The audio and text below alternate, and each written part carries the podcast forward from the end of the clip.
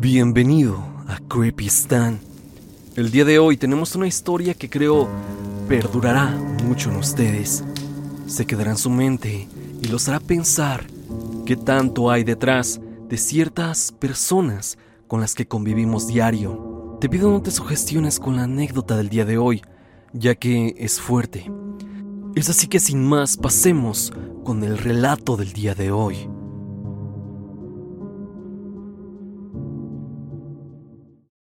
Hola Stan, hace poco escuché una historia muy peculiar por medio de tu otro canal, Creepy Stan, sobre una chica que tuvo una compañera bastante peculiar y que terminó yendo a su casa y descubriendo que hacía brujería y vudú. El final de la historia me impactó porque la chica desaparecía así de la nada y tú dijiste que tal vez ella desapareció debido a un ritual que había hecho. Y bueno, esta historia hizo que recordara algo que yo viví cuando iba en sexto de primaria. No es que no lo recordara tal cual, simplemente me motivó a escribirte mi historia. Esto sucedió por allá del 2005. Sí, ya soy algo grande, Stan, y a pesar del tiempo esta historia la recuerdo muy bien, y es algo parecida, pero con un trasfondo creo que algo macabro. Pues bien, yo siempre he vivido en la Ciudad de México. Yo nunca fui de muchos amigos de mi barrio, Vivía en casa propia y solo tenía amistades de la escuela. Mis padres me inculcaron mucho ser sociable con todo mundo y siempre se me ha hecho fácil hacer amigos y amistades. En la escuela esto era muy notable. Le hablaba a todo mundo, incluso a niños de otros grupos, y siempre que ingresaba un nuevo alumno al grupo, yo trataba de hablarle y preguntarle de qué escuela venía y así. Pero en sexto año entró un niño un tanto raro yo lo recuerdo muy bien. Se llamaba Javier y él, como cualquier otro alumno nuevo, era muy serio y callado, pero él tenía algo singular. Algo que en su momento no sabía cómo describir, pero que ahora puedo decir que tenía una vibra rara. Él era un niño blanco, algo alto y de pelo castaño, inteligente y recuerdo que la primera vez que lo vi entrar al salón y la maestra lo presentó, me sacó mucho de onda ya que se veía inusual. Él se peinaba completamente hacia atrás y usaba unos lentes un tanto oscuros, como polarizados, los cuales le daban un aspecto sombrío en los ojos. Sé que puede sonarte tonto tal vez que un niño me intimidara así por su aspecto, pero de verdad era raro. Y no era el único en el salón que pensó lo mismo. Amigos míos, sobre todo dos de ellos que eran los más cercanos a mí, Edgar y Pepe, me dijeron que el nuevo era muy extraño, yo solo les dije que sí. Ese primer día, cuando llegó el nuevo, recuerdo que se sentó hasta atrás y parecía simplemente prestarle atención a la maestra. Así pasó ese día. El niño se llamaba Javier, te repito, y cuando participaba en clase, recuerdo que tenía un acento un tanto extraño. No era de México, pero no sonaba como algo extranjero. Él se notaba que sabía mucho y siempre alzaba la mano. Nadie le hablaba a él pero como a los tres días de haber ingresado a nuestro grupo, noté como el chico estaba tallando en la paleta de su silla unos símbolos extraños. Antes de salir al recreo, recuerdo haberme quedado presuntamente buscando mi lunch en mi mochila, solo para ver qué era lo que estaba escribiendo. Y sí, eran unos símbolos los que él estaba escribiendo. Recuerdo muy vagamente los símbolos que había tallado en su pupitre. Ahora mismo no puedo identificar cómo eran con precisión, pero era algo completamente inusual para mí. Regularmente pintábamos algo en los pupitres, pero eran otro tipo de cosas, groserías o símbolos obscenos. Pero esto no tenía nada que ver con lo antes dicho. En el recreo, recuerdo que fui a preguntarle su nombre. Como te he dicho, siempre he sido muy social y me hice de muchos amigos de esta forma. Es así que él me dijo que se llamaba Javier le pregunté cómo estaba y que si quería podía juntarse con nosotros, refiriéndome a mi grupo de amigos. Él se negó cortésmente, pero me agradeció. Dijo que estaba bien, solo que ya poco a poco nos iría conociendo. Yo le pregunté que cuál había sido su escuela anterior. Él me dijo que vivió en Estados Unidos un rato, pero que tuvieron que venirse para México. Recuerdo que me dijo el nombre del colegio, pero no lo recuerdo. A mí me sorprendió su respuesta, ya que mi escuela era de gobierno, La mayoría vivíamos en colonias cercanas a la escuela, la cual estaba por Tacubaya, a la vuelta del metro, de hecho, por lo que no era común ver a niños de dinero, y él se veía que tenía. En retrospectiva, recuerdo que tenía cosas caras, su mochila, reloj, lentes y hasta sus zapatos. El tipo era cortés pero cortante, incluso algo agresivo en sus respuestas, pero no era tal cual grosero. Los días pasaron y poco a poco comenzaba a juntarme con Javier, aunque también dejaba de estar con mis amigos. Él apuntaba más símbolos extraños en su pupitre y recuerdo que le pregunté qué eran esas marcas. Él solo dijo que le gustaban y que él las había inventado. Yo creí en eso que me dijo. Poco a poco empecé a llevarme mejor con él. Era un tipo gracioso y muy inteligente. Sabía bastante y a mí me gustaba conocer y estudiar. Él enriquecía mucho mis conocimientos. Como pasa mucho en esos años de escuela, uno acostumbraba a ir a la casa de sus amigos para jugar videojuegos o demás cosas. Pasado un mes desde que había ingresado ese chico nuevo a la escuela, estábamos en el mes patrio y él seguía sin tener otro amigo más que yo. Y es que nadie se le acercaba. Incluso algunos bullies de otros salones jamás le hacían nada. Yo me juntaba con mis amigos y también me juntaba con él, pero jamás juntos. Y él cierto día me invitó a su casa y yo acepté, ya que se sentiría mal si no iba. Le dije que invitáramos a otros amigos del salón. Javier como que no quería, pero lo convencí.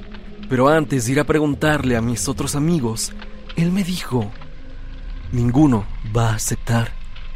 Pero lo hizo en un tono malévolo que aún recuerdo. Fui con mis demás amigos y ninguno quiso. Y uno de ellos dijo que si a poco iría a su casa. Le dije que sí, pero todos se mostraban reacios a ir a la casa de Javier. Sentía que yo era el único que lo conocía bien y sabía que su manera de ser y su apariencia era solo eso, y realmente no era malo ni nada parecido. Pero vaya que estaba equivocado. Días antes de ir a su casa, le dije a mi madre que fuera por mí a la escuela y que hablara con Javier. Es entonces que fue por mí y le preguntó a Javier que dónde vivía y que si sus papás estarían en casa. Y en este momento noté algo inusual que en su momento me hizo ruido, pero no pude procesar. Javier al momento de hablar con mi mamá se expresaba como adulto. Decía cosas como que estaría bien y que le llamaríamos cuando llegáramos a su casa, así como que le hablaría cuando ya fuera hora de ir a recogerme pero el tono que usaba y la seguridad con la que hablaba era de alguien mayor. Incluso Javier se tomó el tiempo de bromear con mi madre. Hasta tiempo después entendí que ese era un comportamiento normal en un niño, por lo menos en alguien de nuestra edad en ese entonces. Llegó el día, el viernes, cuando fui a su casa. Esta se ubicaba en la Condesa cerca de la avenida Mazatlán. No recuerdo qué calle era en concreto. El punto es que cuando mi mamá nos recogió en la escuela, y nos llevó a su casa. Era una casa enorme. Mi mamá solo estuvo en la entrada de la casa. Esta tenía la entrada de la calle con una reja negra enorme. Tenía un pequeño jardín del lado izquierdo y en la derecha estaba el garaje que se veía desde la calle. Mi mamá solo entró al patio y me dijo algo y se fue. Yo antes de entrar a su casa noté algo sumamente extraño. En el pequeño jardín se encontraba la figura de una mujer, pero era aterradora. Era de tamaño real y esta tenía flexionada su brazo derecho y alzaba dos dedos. Actualmente puedo relacionarlo con la representación de la deidad Baphomet, pero en su momento no conocía nada de esto. Entramos a su casa y tengo la imagen de su hogar completamente clara en mi mente. Era una casa como de dos pisos, era más grande por dentro, tenía varias esculturas y cuadros y se notaba que la familia de Javier tenía mucho dinero pero a los pocos segundos de entrar noté algo. El ambiente era raro, tenso, y sentí algo que no pude comprender hasta después. La famosa mala vibra que poseen ciertos lugares. Solo que la casa era la definición perfecta de este sentimiento. Él dijo que subiéramos a su habitación. Subimos y entré a su cuarto. Este era muy normal, como cualquier habitación de alguien de nuestra edad juguetes, tenía muchas películas y libros, así como varios pares de tenis y tenía pósters en su pared. Él tenía un Xbox y me dijo que se quería jugar, y así empezamos a hacerlo. Me dijo que después podríamos jugar fútbol en el patio. Le dije que su habitación estaba genial. Dijo gracias y dijo que ahorita me enseñaba algo que quería que viera. Seguimos jugando y de pronto me dieron ganas de ir al baño. Le pregunté que dónde estaba este. Él me miró e hizo una pequeña sonrisa. Así era él a veces. Sentía que se burlaba de mí, pero no tan evidentemente. Me dijo al fondo del pasillo, en la puerta del lado izquierdo. Salí y mientras caminaba en el pasillo noté varias cosas. La vibra se sentía solo en la casa, no en la habitación de Javier, y noté varios cuadros en el pasillo. Me sorprendí y me dio miedo a la vez. Yo, habiendo crecido en una familia católica, veía esto como una blasfemia. Era un cuadro de la Virgen, pero con expresiones maliciosas, deformadas y con gestos agresivos. En otro cuadro había una imagen de unas personas bailando alrededor de una fogata, pero se notaba que estaban sufriendo. Se notaban las caras. Estaban como en un bosque. Esta imagen me perturbó, ya que no parecía una pintura o algo así, sino más bien se asemejaba como una fotografía, pero con muchos efectos. A día de hoy, podría decir que tenía como filtros y cambios de color, pero se notaba como una foto. Con miedo entré al baño, no sin antes notar que tenían muchísimas antigüedades y cosas curiosas. Entré al baño y mientras hacía mis necesidades, noté como en la ventana tocaron. Claramente escuché que tocaban en la ventana. Se oía que alguien lo hacía. Lo escuché como cuatro veces y lo que me sacó de onda es que el baño estaba en el piso superior. Aparte de que no había nadie en la casa. Y eso era lo que más me daba miedo. Acabé rápido y me regresé a la habitación de mi amigo.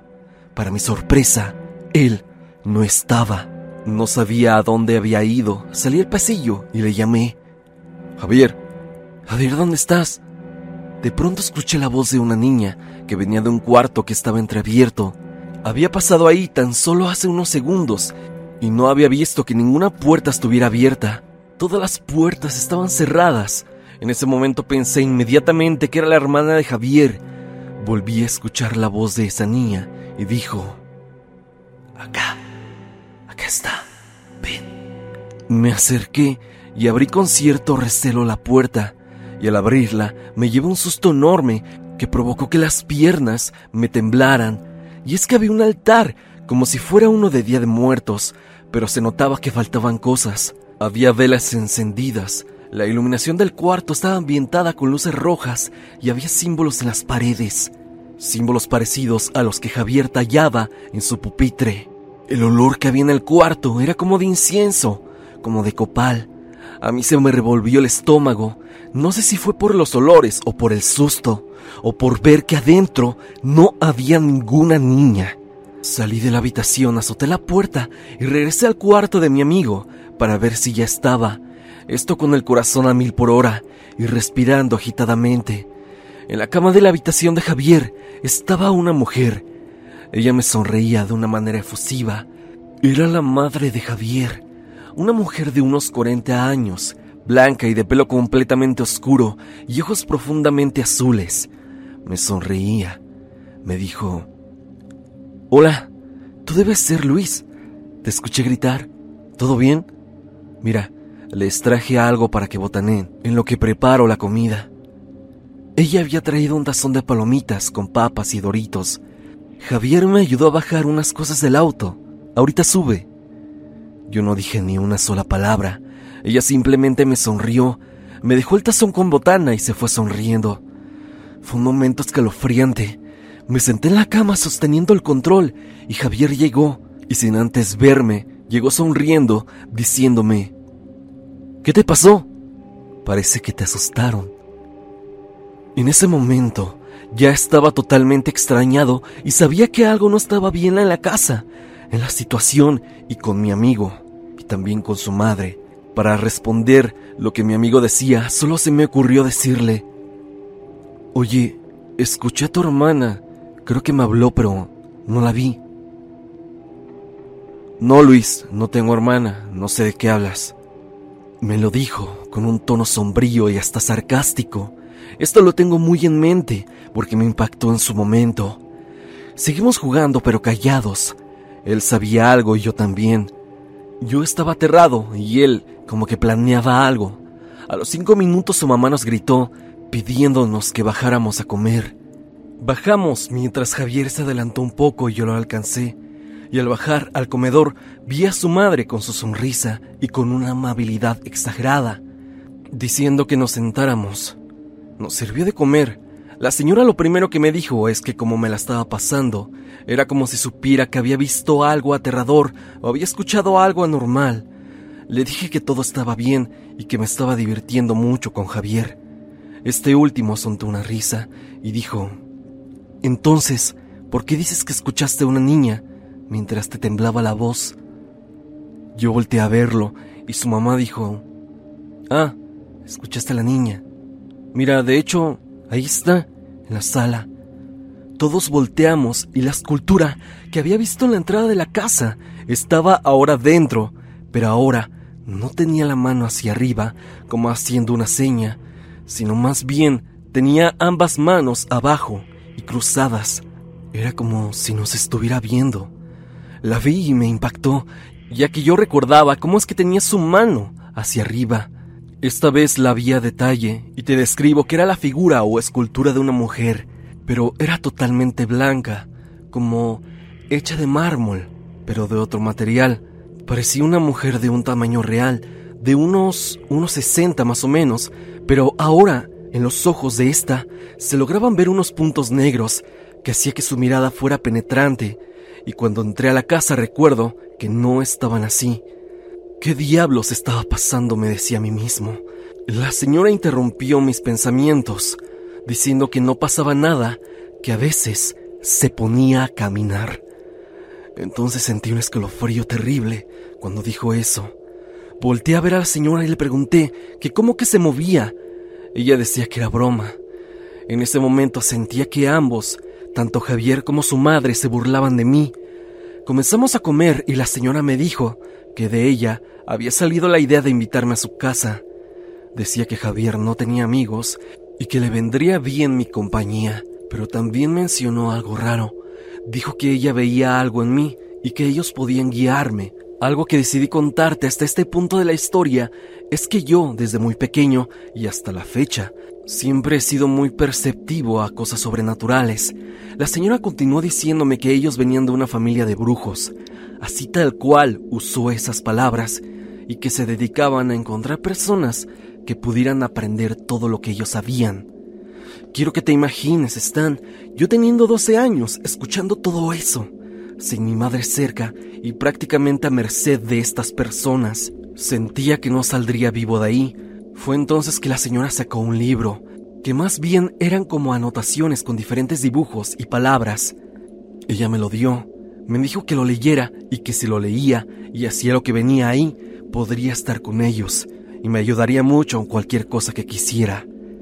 Me dio el libro y me dijo que lo leyera y le contara a Javier qué pasaba o qué sentía cuando lo leía. Pero lo que más me alertó de la señora fue que me dijo que no le dijera a mi madre. Dijo que lo guardara y que no abría el libro hasta que estuviera en mi cuarto. Seguimos comiendo. Estábamos en completo silencio y me estaba muriendo de miedo, ya que sabía que lo que estaba pasando no era bueno. Javier rompió el silencio diciéndome que el cuarto estaba medio abierto. Su mamá me volteó a ver y me sonrió diciéndome que si había entrado. Nosotros tres sabíamos de qué cuarto estábamos hablando. Yo le dije que sí con miedo y que me perdonara, pero que escuché que alguien me llamó de dentro.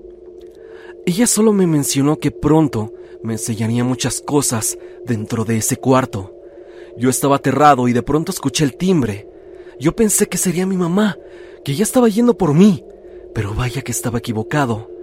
Javier fue a abrir y entró un hombre mayor, de barba y pelo canoso. Este hombre vaya que imponía. Era alto y delgado. Este hombre venía vestido de manera elegante. Llegó, saludó a Javier y besó a la mamá de este. Al parecer era el papá de Javier, muy grande para ser su padre. Este hombre me vio y dijo, ¿Este es el amigo de Javier? Me dijo que era un placer mientras me extendía la mano y me sonreía. El hombre tenía un perfume muy exótico que olía como a hierbas. A día de hoy lo recuerdo todavía, ya que he percibido esa fragancia en otros lados. El señor daba escalofrío. Sentía una presencia muy rara o incluso pesada en torno a él. El señor solamente dijo con permiso y se fue al piso de arriba. Yo seguía comiendo. A los pocos segundos ese hombre comenzó a reírse desde el piso de arriba. Desde el comedor se alcanzaba a ver un poco hacia el segundo nivel y volteé a ver, ya que las risas del hombre eran de verdad histéricas y Javier y su madre no volteaban a verlo. Volteé ligeramente y la figura o escultura de la mujer ahora estaba en el piso superior y tenía la cabeza de lado, mientras el señor tenía su oído pegado a la figura. Era como si esa cosa le estuviera contando algo. Yo no vi ni escuché que el señor subiera la figura. Era como si ésta se hubiera subido sola. Me levanté de la mesa solo y le dije a Javier y a su madre que ya me iba a ir, que se me estaba haciendo tarde. Ellos insistían en que me quedara, pero yo les mencioné que no mientras retrocedía. Yo salí al jardín, lo atravesé y abrí la puerta, mientras Javier y su madre sonreían. Traté de abrir su portón, pero algo me impedía abrirlo. No sé si era mi misma sugestión o miedo, pero después de unos segundos de forcejear, pude abrirla. Salí corriendo, ya estaba oscureciendo. Más o menos sabía por dónde ir para mi casa. De pronto, mientras corría, me di cuenta que se me había olvidado mi mochila. Ni loco, regresaba. Ya le diría a mi mamá que me robaron o algo así, Recordé en ese instante que traía el libro que me había dado la señora en el bolsillo. Lo saqué y lo aventé cerca de un parque de ahí de la Condesa. Preguntando a una persona en la calle, preguntaba por la Avenida Revolución. Afortunadamente me ayudaron y llegando a esta, supe para dónde estaba mi casa. Yo vivía por Tacubaya y ya en esa avenida ya sabía para dónde moverme. Llegué a casa y mi papá acababa de llegar del trabajo. Llegué y lo abracé. Mientras lo hacía se me salió una lágrima. Debo admitírtelo. Me preguntó qué hacía fuera y todavía con uniforme. Le dije que había ido con un amigo a su casa, pero que ya me había regresado. Entramos y le preguntó a mamá que por qué no fue por mí. Ella le dijo que yo tenía que llamarle para que fuera por mí. A mí me costó un poco de trabajo decirles, por temor a que no me creyeran y porque pensaran que les estaba mintiendo todo lo que había vivido. Lo hice y ellos se quedaron pensando y fuimos a casa de Javier para aclarar todo con sus padres. Llegamos y su casa estaba totalmente en oscuridad. Tocamos y tocamos pero nadie abrió. Mi papá se asomó, incluso gritaba, pero nadie abría. Mis papás pensaron que no había nadie, pero yo logré ver por un instante algo que se asomó de la ventana de arriba era alguien que no vi con detenimiento, pero podría jurar que era la escultura de esa mujer extraña. Les dije que nos fuéramos, que ya al siguiente día iríamos. El fin de semana salimos con mis abuelitos y no pudimos ir con la familia de Javier. Ese fin de semana me dediqué a escribir en un diario que yo hacía por recomendación de un doctor y plasmé todo lo que me había pasado. Por eso es que sigue tan fresco y tan detallado como te lo digo, Stan. El fin de semana pasó rápido y llegó el lunes, y con otra mochila acudí a la escuela, con miedo de ver a Javier. Entré y en lo que tocaba en el timbre, llegó él. Llegó con mi mochila. Él se me acercó y me dijo, ¿se te olvidó, amigo? Todo está dentro. Mi mamá no se tomó bien que te hayas ido, pero dice que eres bienvenido cuando quieras. Él se dio la media vuelta y se fue al baño. A los minutos tocaron el timbre y nos formamos para ir al salón. Llegamos a este y saqué mi cuaderno de la asignatura, pero noté algo raro en mi mochila. El cuaderno que yo había tirado en el parque, ese que me había dado la mamá de Javier, estaba en mi mochila. ¿Cómo carajo? Es que lo recogieron. Yo llegué de hecho a pensar que me estaban siguiendo y que se habían dado cuenta que lo había tirado. ¿Sabían dónde vivía?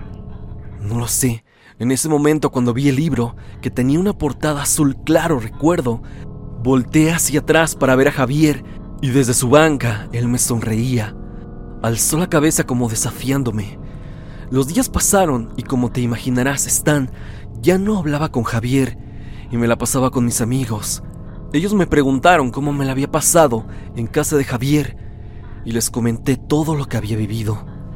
Unos me creyeron, otros no, pero sabiendo que era tan raro, sabían que lo que les dije podía ser real. Yo tiré el libro extraño en el recreo y Javier me vio cuando lo hice, pero no hizo nada.